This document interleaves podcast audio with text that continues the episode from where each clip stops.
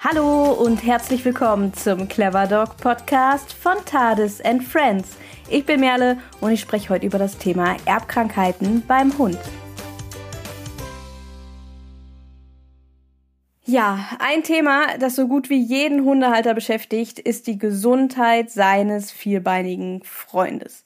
Man möchte daher annehmen, dass die Gesundheit der Hunde auch im Bereich der Hundezucht den absoluten Fokus einnimmt, doch leider ist das weit gefehlt, denn insbesondere in den letzten 150 Jahren, die man auch als äh, Zeit der modernen Hundezucht sozusagen bezeichnet, haben sich innerhalb der allermeisten Rassen, also in den kleinen Populationen dieser Rassen, eine ganze Reihe an Gendefekten angesammelt. Erbkrankheiten bzw. genetisch bedingte Dispositionen sind daher absolut keine Seltenheit mehr bei unseren heutigen Haushunden und mittlerweile ist es tatsächlich so, dass mehrere hunderte genetisch bedingte Erkrankungen Erkrankungen bekannt sind. Und die Tendenz ist steigend. Innerhalb einiger Rassen stehen sogar gar nicht mehr ausreichend genetisch gesunde Hunde zur Verfügung, um den Fokus überhaupt noch auf eine, ich nenne das jetzt mal, gesunde Haltung legen zu können. Das heißt, innerhalb dieser Rassen ist es im Prinzip gar nicht mehr möglich, die Hunde gesünder zu züchten. Also zumindest dann, wenn man die Reinzucht im selben Maße, wie das in den letzten Jahren, Jahrzehnten, Jahrhunderten passiert ist, beizubehalten. Darüber hinaus haben sich innerhalb einiger Rassen in Bezug auf Geneffekte, aber auch auf extreme Exterieurmerkmale Entwicklung gezeigt, welche heute zu Recht unter dem Begriff Qualzucht diskutiert werden. Aber über das Thema Qualzucht habe ich bereits in der letzten Podcast-Folge gesprochen. Wenn du diese Folge noch nicht gehört hast, hör da auf jeden Fall mal rein. Ich sag mal so, es lohnt sich. Diese Folge zum Thema Erbkrankheiten ist sozusagen ein bisschen als Ergänzung zu der vorangegangenen Qualzuchtfolge zu sehen. Und diese Folge hier ist sicherlich auch wichtig, äh, um die Frage verstehen zu können, beziehungsweise um zu der Frage mitdiskutieren zu können, wo Qualzucht eigentlich anfängt. Um eine Vorstellung davon zu haben, wovon ich nun eigentlich rede, wenn ich über Erbkrankheiten spreche, möchte ich erstmal ein paar erblich bedingte Erkrankungen aufzählen, die zum Teil ganz unterschiedliche Organe bzw. Körperbereiche betreffen und innerhalb unterschiedlichster Rassen Bedeutung haben. Aber vorweg, die Liste ist sicherlich nur ein ganz, ganz kurzer Einblick, sozusagen ein Augenblinzeln, aber einige davon werden dir sicherlich bekannt vorkommen. Beispiele von erblich bedingten Krankheiten bzw. Fehlbildungen sind zum Beispiel Taubheit, progressive Retinaatrophie, Zystinurie, Pyruvat-Kinase-Defizienz, der allseits bekannte MDR1-Defekt bzw. Multi-Drug Resistance 1, die von Willebrand-Krankheit, Narkolepsie, Patellaluxation, schwere kombinierte Immundefizienz Myopathie, Chondrodysplasie. Ja, das ist wirklich nur ein ganz kurzer Einblick und einige dieser Krankheiten kommen gehäuft bei einigen wenigen Hunderassen vor. Andere hingegen findet man bei relativ vielen Rassen in relativ hoher Frequenz. Und das ist etwas, was man definitiv immer im Hinterkopf haben sollte. Einige Erbkrankheiten kommen wirklich explizit bei einigen wenigen Rassen vor. Andere hingegen spielen bei sehr vielen Rassen eine bedeutende Rolle. Hinzu kommt natürlich auch, äh, dass es nicht nur eine lange Liste von Krankheiten und Dispositionen gibt, bei denen über die Erblichkeit relativ viel bekannt ist. Also äh, zum Beispiel, dass es dafür gezielte Gentests gibt und dass man genau über den Erbgang beziehungsweise über die Defektgene Bescheid weiß. Nein, es gibt auch noch eine ganz lange Liste an Erkrankungen und Fehlbildungen, bei denen die genetische Komponente, ähm, die Erblichkeit beziehungsweise der Erbgang noch gar nicht bekannt sind und eben auch einige Erkrankungen bzw. Defektgene, für die es einfach auch noch gar keine Gentests gibt.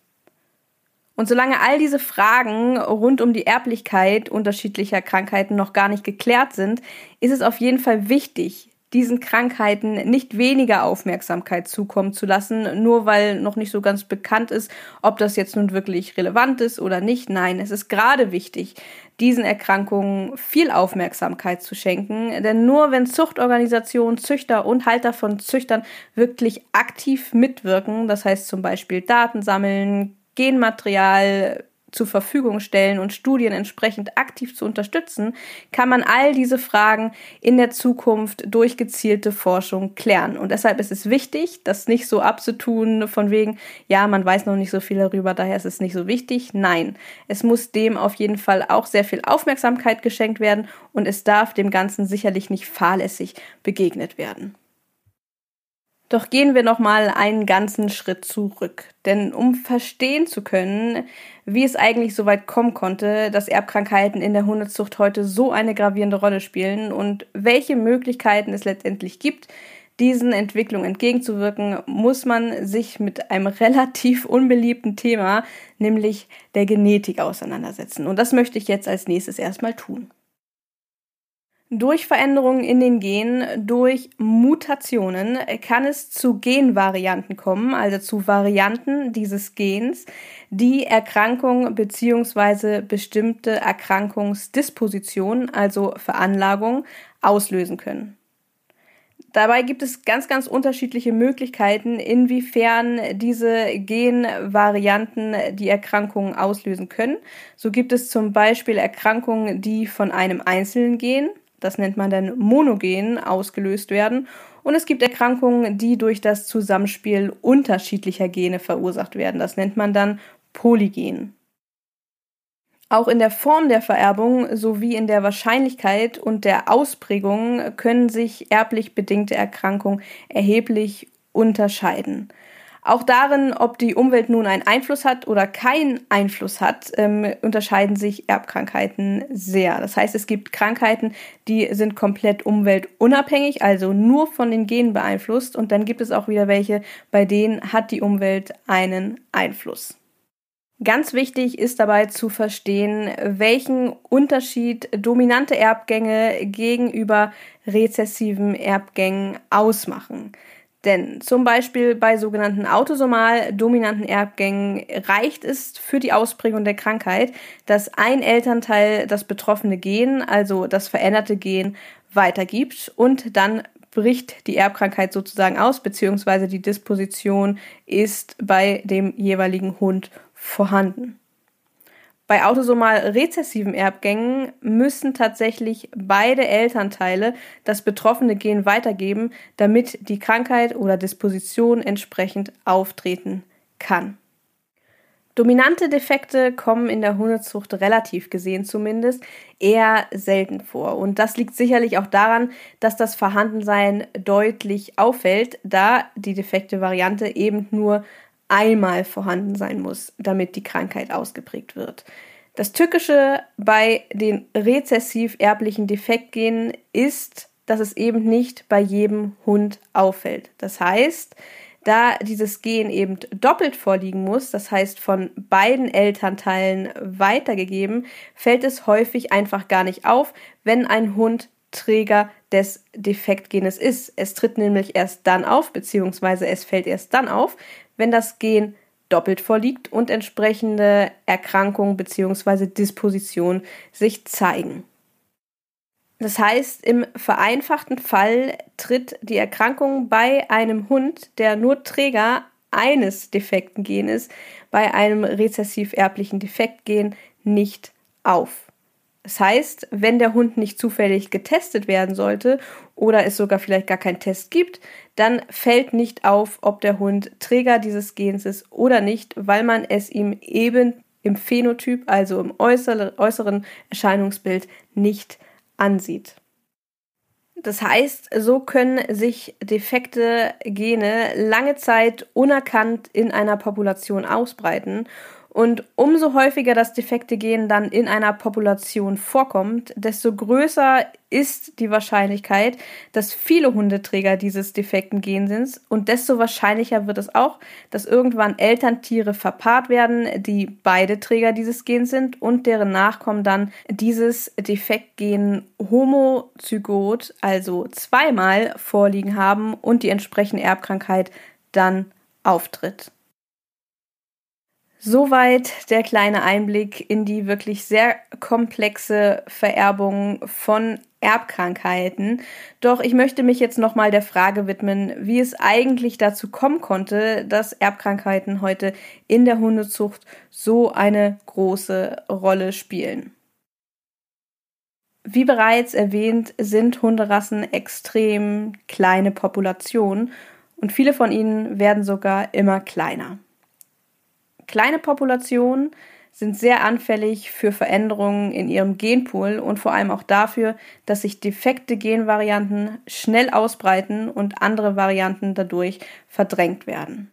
Durch das hohe Niveau an Inzucht, das innerhalb der letzten 150 Jahre geherrscht hat und auch heute noch herrscht, sowie mangelndes Wissen und, das muss man auch leider so sagen, das Ignorieren populationsgenetischer Grundlagen sowie konsequente Reihen- und Linienzucht, die leider nicht auf Gesundheit ausgerichtet war, wurden diese Mechanismen innerhalb der letzten 150 Jahre gefördert und so konnten sich viele solcher Defektgene in den unterschiedlichen Rassepopulationen verbreiten und Erbkrankheiten manifestieren. Heute ist es so, dass die Forschung dem, was in der Praxis umgesetzt wird, in weiten Teilen voraus ist. Das heißt, es muss sich eigentlich nur dem Wissen bedient werden, das bereits zur Verfügung steht. Und da habe ich ja vorhin schon ein bisschen drüber gesprochen. Das heißt, während in der Humanmedizin Forschung und Anwendung von Ergebnissen häufig große ethische, rechtliche und moralische Fragestellen entgegenstehen, insbesondere natürlich dann, wenn es um das Thema Erbkrankheiten geht, sieht das in der Tierzucht natürlich ganz anders aus. Das heißt, hier stehen eigentlich sehr, sehr viel mehr Türen offen, um gezielt die Verbreitung genetischer Erkrankungen einzudämmen, zu forschen und daraus Schlüsse für die Praxis zu ziehen. Einige werden sicherlich schon einmal von dem für die Genetik sehr bedeutenden Human-Genom-Projekt gehört haben, welches in den 90er Jahren begründet wurde. Das heißt, heute ist das Genom des Menschen vollständig sequenziert und daraufhin folgte unter anderem auch das Hundegenom-Projekt, das nicht nur für die Human-, sondern auch für die Tiermedizin und natürlich auch für die Hundezucht wertvolle Informationen lieferte und auch heute noch eine sehr wertvolle Basis für Forschungsprojekte rund um die Genetik und Erbkrankheiten liefert. Und diesem Projekt haben wir es heute auch zu verdanken, dass es sowohl in der Humanmedizin als auch in der Tiermedizin eine ganze Reihe von Tests und Untersuchungen für die Identifizierung diverser genetischer Erkrankungen und Dispositionen gibt.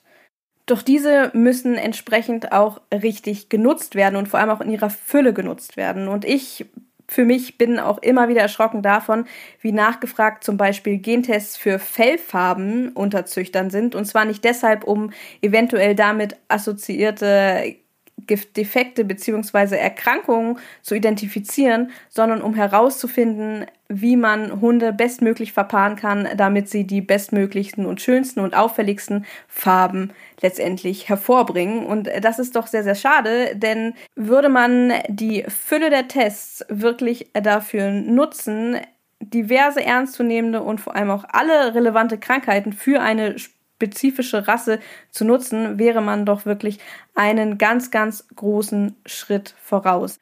Doch dafür dürfen solche Tests eben nicht freiwillig, sondern sie müssen obligatorisch, also verpflichtend sein. Häufig ist es so, dass innerhalb der unterschiedlichen Rassen zwar auf ein, zwei oder drei bestimmte Erkrankungen beziehungsweise Defekte getestet wird, es fällt aber ein ganz langer Rattenschwanz, sage ich mal so, hinten über, der dann eben nicht in den Fokus gerückt wird. Und hier gibt's auf jeden Fall noch einiges zu tun in der Zukunft, ähm, so dass man wirklich umfassend die Gesundheit unserer Hunde verbessern kann.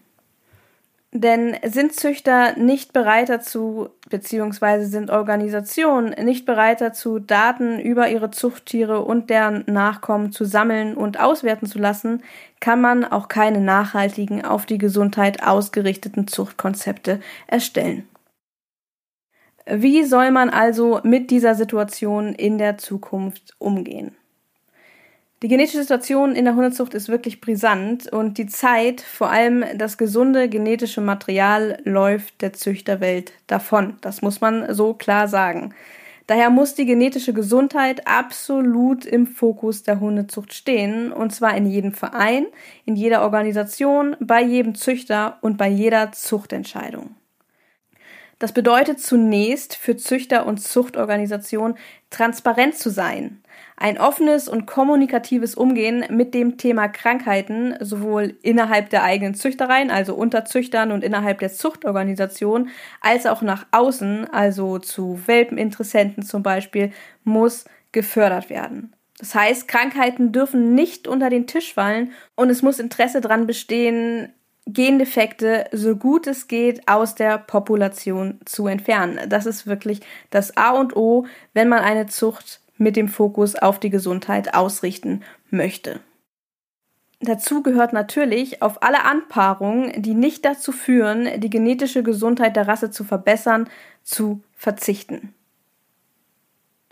Gentests und Untersuchungen zu allen bekannten rassetypischen Gendefekten bzw. Fehlbildungen sollten für alle Zuchttiere nicht als optional, sondern als obligatorisch angesehen werden. Es sollten so viele Informationen über die Gesundheit gesammelt werden, wie es nur möglich ist. Und diese Daten sollten im Optimalfall, auch wenn es dann notwendig ist oder wenn es dort eben ähm, Möglichkeiten gibt, an die Forschung weitergegeben werden. Das bedeutet natürlich, dass man nicht nur zur Zucht vorgesehene Tiere testet bzw. untersuchen lässt, sondern sich auch Konzepte für die Überprüfung der Nachzucht überlegt und diese entsprechend auch zu fordern und zu fördern. Es sollte selbstverständlich sein, sich vorzubilden, kritisch zu sein und Offenheit für neue Konzepte zu zeigen. Nun ist natürlich nicht jeder Hundezüchter. Aber auch als Welpeninteressenten bzw. als Hundehalter von Rassehunden kann man einiges dazu beitragen, die Situation zu verbessern. Man sollte sich zum Beispiel selbst über die gängigsten Krankheiten der ausgewählten Rasse informieren und dem Züchter wirklich auf den Zahn fühlen, also dann, wenn man sich für einen Welpen interessiert und sich die Testergebnisse zeigen lassen und auch einfach mal nachfragen, wieso der Züchter sich genau für diese Anpaarung entschieden hat. Und wenn man sich selbst sehr unsicher damit fühlt und selbst glaubt, dass man die genetische Gesundheit gar nicht einschätzen kann und mit den Testergebnissen nichts anfangen kann, dann sollte man sich entweder vielleicht noch mehr informieren oder jemanden zu Rate ziehen, der davon wirklich ein bisschen mehr versteht. Denn wer selbst informiert in den Hundekauf geht, hat am Ende wortwörtlich mehr davon, nämlich eine deutlich größere Wahrscheinlichkeit, dass sein Hund gesund und zufrieden lange an seiner Seite lebt. Insbesondere für diejenigen, die selbst mit dem Gedanken spielen, später mal in die Zucht einzusteigen, sollte es daher absolut selbstverständlich sein, mit klarem Blick und mit genug Wissen im Hinterkopf die Reise anzutreten. Aber auch wenn man selbst keinerlei züchterische Ambitionen hegt, kann es sehr sinnvoll sein, seinen Hund auf relevante Krankheiten bzw. Defekte testen zu lassen. Man liefert damit nämlich nicht nur wichtige Informationen für den Züchter des Hundes oder kann an entsprechenden Studien und Forschungsprojekten teilnehmen. Nein, unter Umständen kann es tatsächlich auch einen direkten Einfluss auf die Gesundheit des eigenen Hundes haben. Denn nicht alle Krankheiten, also nicht alle erblich bedingten Krankheiten, zeigen sich sofort in den ersten Lebensjahren und nicht jede Disposition muss zu einem Ausbruch führen. Für viele Krankheiten, die erblich bedingt sind, gibt es therapeutische oder umweltbeeinflussende Maßnahmen, die sich bei zeitigem Eingreifen positiv auf die Gesundheit und auch auf die Langlebigkeit des Hundes auswirken können. Das heißt, über das Thema Erbkrankheiten Bescheid zu wissen und vor allem die genetischen Gegebenheiten des eigenen Hundes Bescheid zu wissen, ist nicht nur wichtig für alle, die sich für einen Welpen interessieren, sondern auch für alle, die schon einen Hund zu Hause haben. Und dafür spielt es natürlich keine Rolle, ob der Hund tatsächlich ein Rassehund ist. Natürlich kann man dort mit den Informationen auch etwas aktiv zu Forschung beitragen und aktiv zur Verbesserung der Rasse ähm, beitragen, wenn man ähm, Gentests durchführt und Daten über den eigenen Hund sammelt. Aber man kann natürlich auch etwas daraus ziehen, wenn man einen Hund bei sich hat, der zum Beispiel aus dem Tierschutz kommt und der natürlich in sich selbst unterschiedliche Rassen und somit auch möglicherweise unterschiedliche Erkrankungen beziehungsweise Dispositionen beziehungsweise Defektgene vereinen kann. Und auch hier macht es Sinn, sich über Erbkrankheiten zu informieren oder eventuell Gentests durchzuführen, denn eben diese präventiven Maßnahmen können natürlich auch hier möglicherweise eine Rolle spielen. So, das war's erstmal mit dem kleinen Einblick in das Thema Erbkrankheiten. Definitiv ein komplexes Thema, das noch den ein oder anderen Blick mehr wert ist.